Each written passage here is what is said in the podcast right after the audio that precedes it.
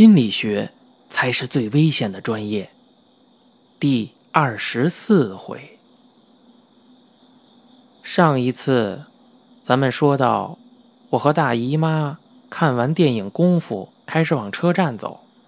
那时候是个冬天，我记得月亮特别的亮，她的话呢也特别的多。她说道：“笨，咱们说说刚才的电影吧。这明显是一部多重人格题材的片子。”我惊讶的说道：“哎，你哪只眼看出多重人格了？”大姨妈回应道：“哎，你看，只有哑女出现的时候才是现实场景。”其他时候都是周星驰的幻想吗？我毕竟是专业的，话一点就透了。他的意思是说呀，周星驰因为童年英雄救美失败产生心理阴影，所以呀，后续人格的出现都是为了抵抗那次阴影。我问大姨妈：“哎，如果周星驰是主人格？”那哪几个形象是周星驰的后续人格呢？大姨妈回应道：“我觉得有一个算一个，整个贫民窟就是一个人格的集散地，所有居民都是后续人格，包括什么斧头帮的人呐、火云邪神呐，所有人都是吧？火云邪神。”应该是周星驰最先创造出来的。这个人格武功超强，本来是一个强有力的保护者，但是火云邪神性格暴戾。周星驰内心深处的善良让他认为这个人格太危险，所以把他关在了大脑的深处。然后呢，他又有了以包租婆为代表的保守派。虽然这些人格心地善良，但是过于胆小怕事儿，只懂得在贫民窟里躲着，无法充当保护者的角色。所以周星驰才把火云邪神又放出来。听友们可注意啊，剧情里只有周星驰才能开锁，这是为什么呢？而且他一开始。并不认识包租婆、火云邪神等人，这是因为主人格啊无法察觉后继人格的存在。后来的发展就顺理成章了，火云邪神和包租婆争夺身体的控制权，主人格周星驰遭到火云邪神的攻击，在危机关头学会神功，灭了这个人格。而除了哑女是真实的以外，也可以考虑周星驰身边的小弟和卖他武功秘籍的乞丐是真实的。这两个人呢，很有可能是两位心理咨询师。我终于抓住了大姨妈的一点纰漏，说道：“我说大姨妈呀，首先各个人格之间不可能争夺控制权。”那是编剧乱写的，临床上也没有这种现象。但是那个小弟有可能是心理咨询师的投射，但是乞丐不可能，因为乞丐在童年阴影突发事件之前就出现了，谁也不可能没生病前就去看医生吧？大姨妈说道：“我说本呐，所以你一开始就误解我的意思了吗？英雄救美。”根本不是触发后继人格的事件，在那个时候，周星驰就已经有很多个人格了。欺负哑女的那些坏孩子，就是周星驰本人的另一个人格，是他自己欺负的哑女，还往人家身上撒尿。同样啊，往人家身上撒尿这个行为也是性暗示。我嘴巴不自觉地张开，心想：啊，这个女人。真他妈一派胡言，而且我还听完了，明明我才是学心理学的嘛。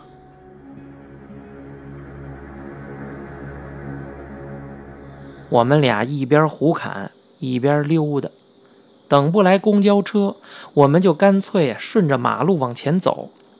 其实，天已经很晚了，又在郊区。但是我根本没想可能回不去学校这件事儿。平时大姨妈话没这么多，在咨询中心碰见她呢，也就是打个招呼而已，所以还挺新鲜的。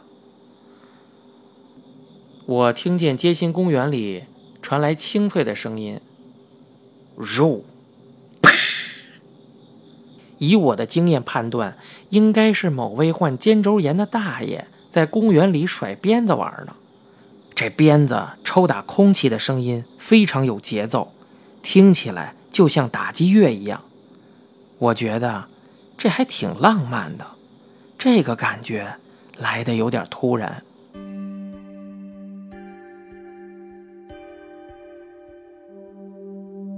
这时候，大姨妈问我懂不懂电路。我说我是文科生呢，怎么可能那么懂电路呢？她说她在网上看到了一个段子，不知道是不是真的，据说是电路教科书上的原话，她当即给我背诵了一遍。她是这样说的：即使是某一刻电流为零了。但电容两端电压依然存在，因为过去曾有电流作用过，电容能将以往每时每刻电流的作用点点滴滴地记忆下来。大姨妈说，她看到这段话之后，就想立刻告诉我，看我有什么反应。我眨眨眼说道：“我要是说呀，我居然有点想哭。”别人肯定以为我有毛病。大姨妈忽然笑了，她说道：“ 要的就是这个效果。”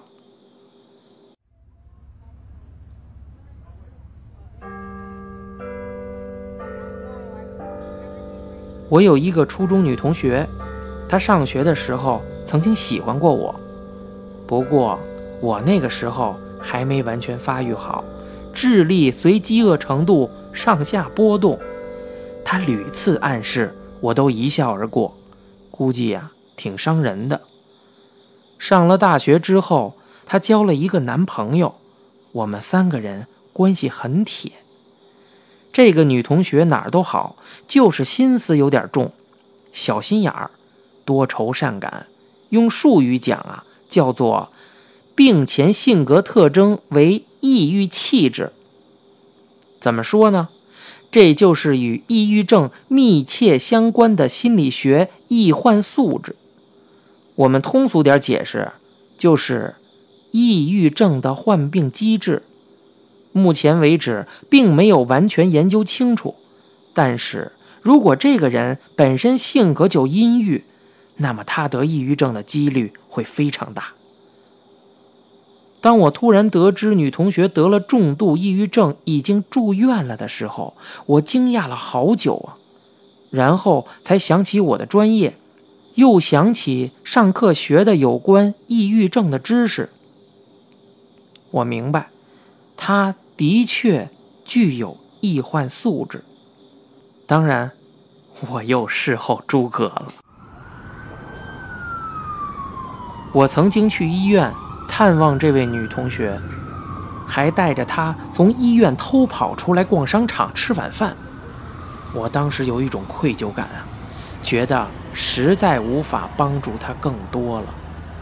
她那个时候告诉我，她在做一种电击疗法，先打麻药，她呢就睡着了，什么都不知道，然后医生会给她身上通电。等他醒过来之后，人就像电脑关机重启了一样，轻松很多，也不再想自杀了。唯一的后遗症就是会忘记好多的事儿。他说的时候语气很轻松，就好像电的是别人，不是他一样。我心里想到：祖宗啊，那可是电击呀！我虽然对这种疗法有所耳闻，但是毕竟不了解那个后遗症有多厉害。在他出院之前，我又去看他，距离上次见面，他又做过好几次电击。我再问他偷跑出去逛商场的事儿，他呀果然不记得了，只是依稀有些印象。我问过师姐，她居然对这个电击疗法很了解。这个和她那个不睡觉的前男友有关，这是我后来才知道的。师姐告诉我，我同学做这个电击疗法，实际上叫做改良电抽搐疗法，简称 MECT，是一种经验疗法。所谓经验的意思啊，就是说。我们也不知道这玩意儿的原理是什么，反正他妈的挺管用的。改良之前这种疗法呢，叫 ECT。那时候做这个是有风险的，因为病人被电击的时候会抽搐，运气不好的会发生脊椎压缩性骨折呢。病人受罪不说，在一旁观看的人也很受煎熬。后来开始打麻药。病人就不抽了，大家这才觉得心里好受一点。女同学出院之后，有一次她突然叫我出来吃饭，问我想吃什么，我说想吃肉，她就说：“那吃牛排吧。”当时我也没觉得会出什么问题，但那次聚餐之后啊。我就再也不跟她约有刀的地方了。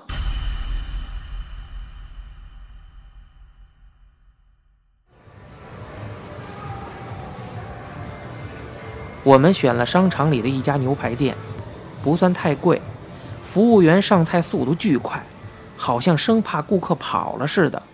热气腾腾的牛排摆在我俩面前，女同学刚切了一下，突然就开始哭。